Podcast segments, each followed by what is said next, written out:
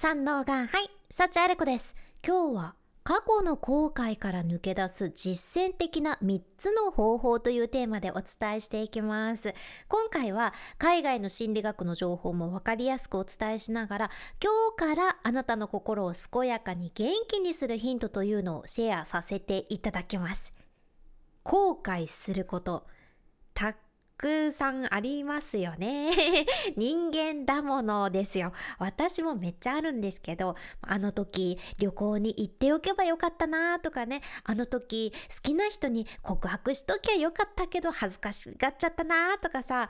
周りの目とか気にせずにもうどんどん挑戦してればよかったなとかいろんな後悔ってあると思うけど私も最近の小さな後悔で言えばなんで夜中にスイーツ食べちゃったのかなとかなんで気持ち悪くなるぐらい食べ過ぎちゃったのかなとか まあ食べ物の後悔が多いっちゃけど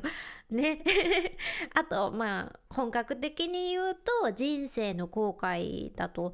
例えば私は昨年祖父を亡くしてるんやけどコロナ禍になる前はね私がその仕事が忙しいっていう理由であんまり祖父に会いに行くことができんやったしコロナ禍になってからは病院側もちょっと規制が入って祖父と強制的に会えなくなってしまってうーん祖母が亡くなった時もそうやけどあの時もっとこうしておけばよかったのになとかもっともっと自分ができることあったんじゃないかなとかって後悔の感情はどんどんどんどん出てくるじゃね。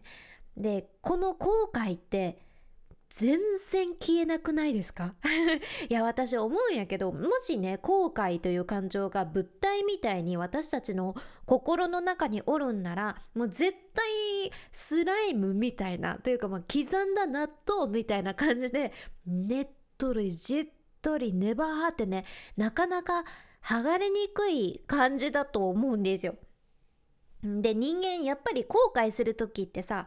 胸が痛むやん？辛い感情もどんどん出てきてこのスライムのような刻んだ納豆のような後悔ちゃんがすっごく嫌な存在に思えてこの後悔ちゃんという感情を取り除こうとするけどそれが無理なんよね。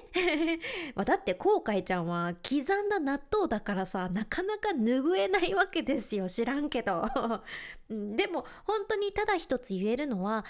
後悔すること自体は悪いことじゃないということで人間どうやっても何やってもその時その時で違った選択を例えば選んでいたとしても別の後悔が出てくるっていうのがあるよね。うちの母もその実の父私にとっての祖父をできることはやって一生懸命介護した後亡くしてはいるけどそれでももっとできたことがあるかもしれないって後悔してる話をね母から聞いてあそっかって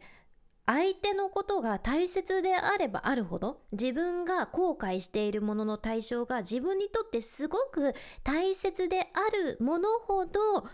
もっとこうだったかもしれないああだったかもしれないってその後悔する感情が出てくるんだなって思ったじゃん。ある意味自分の中にある何かへのその対象への愛情に気づくっていうすごく大切な機会なのかもなって私も実感したんやけど人間やんけんさみんな後悔はするし悲しい時は涙も出てくるし私も祖父が亡くなった時はふと空を見上げてなぜか涙が出てきたり海を見ていても涙が溢れて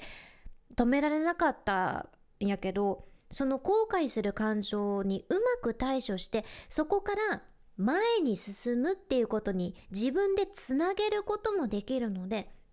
もし後悔する気持ち止められないなとか自分を責めてしまってきついなって思われる人は今回お伝えする3つの方法よかったら試してみてください。早速その1つ目。その後悔に関係している自分もしくは他人を許すっていうことです。もうしょっぱなからねめちゃくちゃ難しいこと言うんじゃねえよあれこうって思われるかもしれんけどいやね許すのって難しいんですよ、うん、難しいんだけどでもめちゃくちゃ難しいからこそそれができた時自分が感じているその痛みとか怒りとかからバーって解放されて心がねふわーっと軽くなるけんこれが一番効果的な方法ではあるじゃね。うんまだその他人を許すっていうのは何とか自分の中で理由をつけたり事情を組んだりとかして考えて許せるっていうこともあるんだけど私たち人間って自分自身を許すのがめちゃくちゃ苦手なんよね。自分を許せなくてずっと罪悪感持っちゃうんですよ。で本当に自分に対して厳しい人は全部自分を許すのはねゆっくりゆっくり時間をかけてもいいっていうのはこれは前提なんやけど実はこの後悔している内容にね自分の素敵な価値観が隠れてることも多いんです。これ一つポイントで。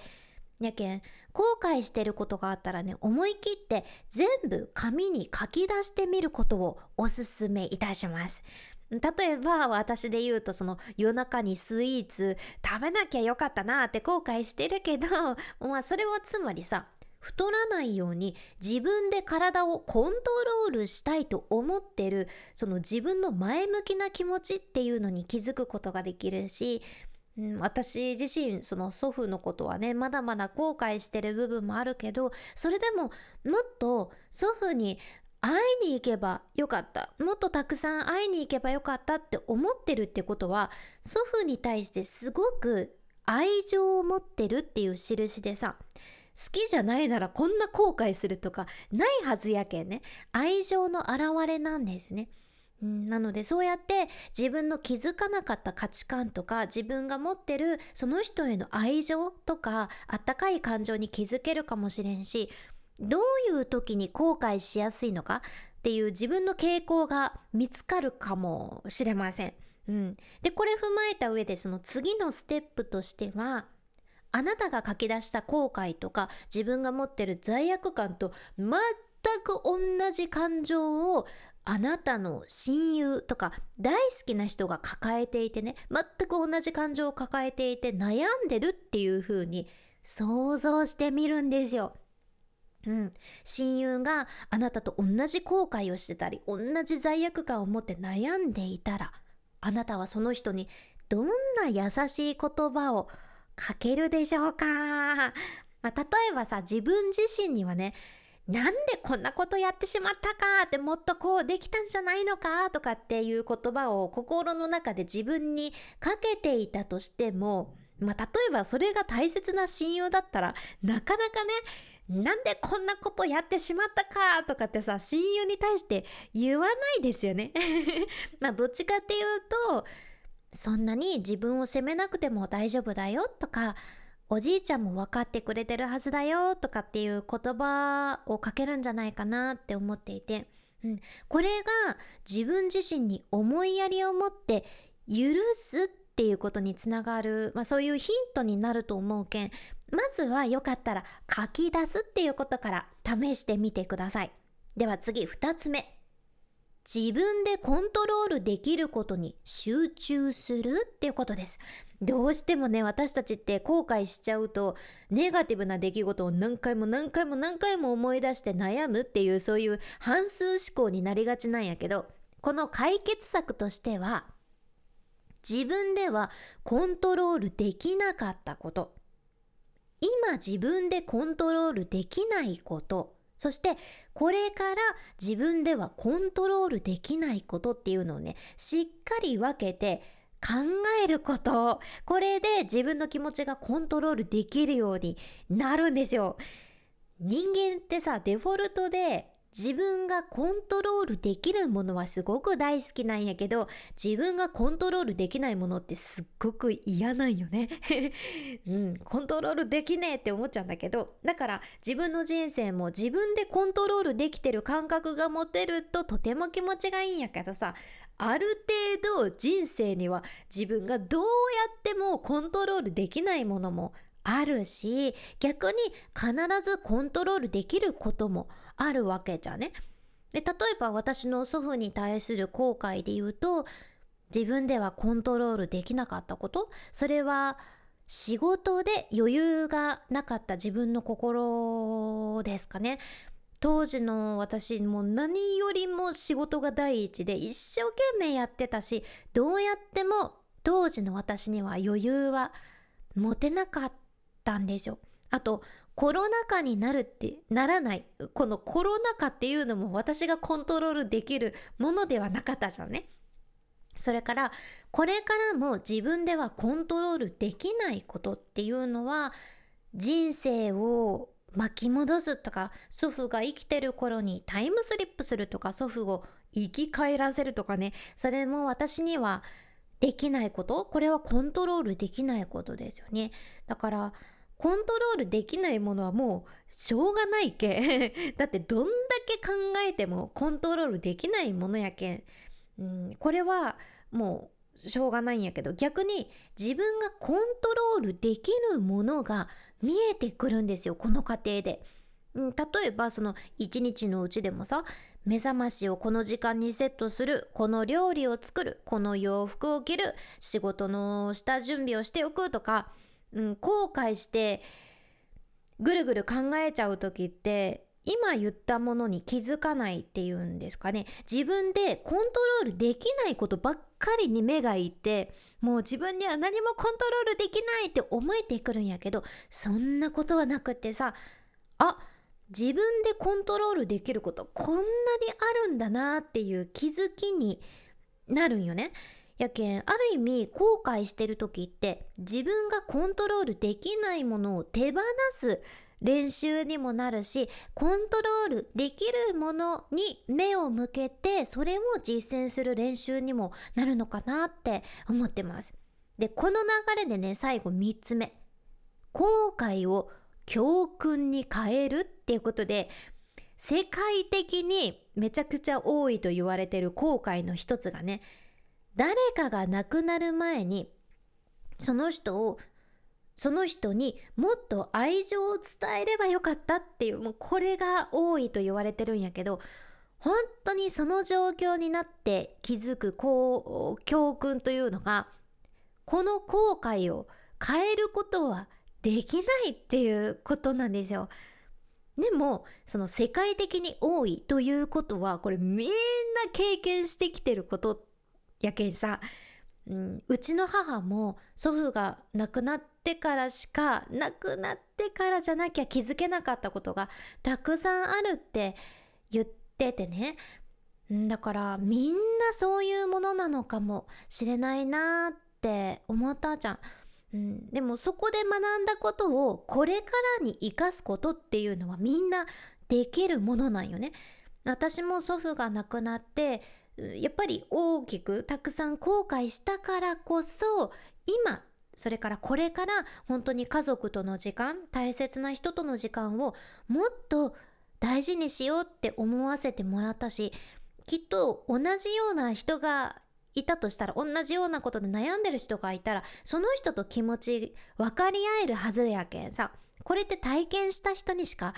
分からない気持ちやけんね。うん人間ってみんな欠点はあるものやし完璧じゃないしなんかバックトゥザフューチャーの世界が実現しない限りさ今のところは過去を変えることもできんし後悔したこと失敗したことそこからどうやって自分の行動を変えるか、うん、でこの後悔から大きな気づきがあったからこそ変えられるんだっって分かって少しは安心して一歩少しずつ一歩ずつ前に進めるかもしれません。私も後悔はたくさんあったけどゆっくりゆっくり自分を許しながらおじいちゃん私も学んだから見守っててねっていう気持ちで前に進んでいきたいなと思ってます。実はね最近お母様を亡くされたっていうリスナーさんから私のポッドキャストを聞くことで精神を安定させることができてますというメッセージとギフトを一緒にいただいてたんやけどうんまあ、これあえてと思うけどねお名前もどなたかもわからないようにされてたんですよね、うん、でも私もその方のメッセージですごく元気をいただいて涙が出てきたし自分が届けたいものが届いてほしい人に届いてるって知ることができて本当に励みになってこれを聞いてくださってることを今 願ってここでお礼を伝えさせていただきます。メッセージ本当にありがとうございました。今回の内容もあなたにとって何か一つでも参考になればとっても嬉しいです。このポッドキャストではあなたの耳と心をゆっくりほぐして毎日ご機嫌に楽しく過ごせるヒントこれからもシェアしていくけもし今日の内容がちょっとでも役に立ったらあなたの大切な人たちにもシェアしていただけると、うん、心がわワクワクワクウキウキするでございます。これからも最新のエピソードを聞き逃さないように。フォローボタン、まだ押してないというあなた、ぜひ今のうちにポチッと忘れずに押しておいてください。君に幸あれ。ではまた、博多弁の幸あれ子でした。